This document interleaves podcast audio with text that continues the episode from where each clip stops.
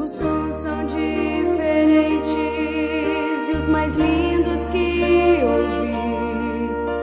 A única linguagem transforma corações.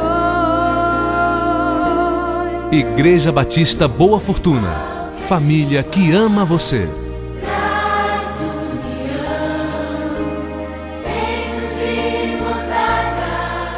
O tema de hoje é Tudo é possível. Marcos capítulo 9, os versos 22 a 24. Tenha misericórdia de nós e ajude-nos, se puder. Se puder, perguntou Jesus. Tudo é possível para aquele que crê. No mesmo instante, o pai respondeu: Eu creio, mas ajude-me a superar minha incredulidade. Os discípulos já haviam falhado na tentativa de expulsar o demônio do filho daquele homem e agora, diante de Jesus, pediu ajuda, dizendo: Tenha misericórdia de nós e ajude-nos, se puder. O Senhor Jesus declarou: Tudo é possível para aquele que crê. O pai do menino de imediato disse para Jesus: Eu creio, mas ajude-me a superar minha incredulidade.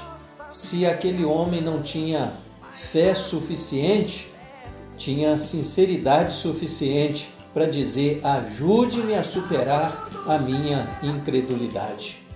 O Senhor Jesus ele continua fazendo aquilo que é impossível aos homens e nós podemos fazer tudo que nos é possível. Crer no Senhor Jesus, ser sinceros com Ele, pedir para que Ele nos ajude na nossa incredulidade. Como precisamos reafirmar nossa fé, como precisamos pedir a Deus: Eu creio, Senhor, mas ajude-me a superar minha incredulidade. E então, daí para frente, andarmos por fé e não pelo que vemos, pois a palavra de Deus nos diz: O meu justo viverá pela fé, pois sem fé é impossível agradar a Deus. Pai, nós estamos diante do Senhor e diante da tua palavra.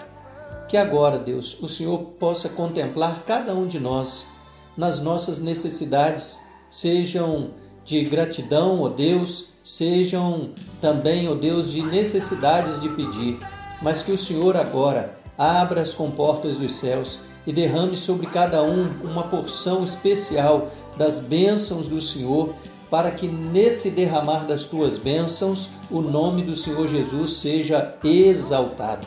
Nós clamamos a Ti e oramos por esta pessoa e por sua família, para que o Senhor cuide dela nesta hora. Em nome de Jesus, amém e amém.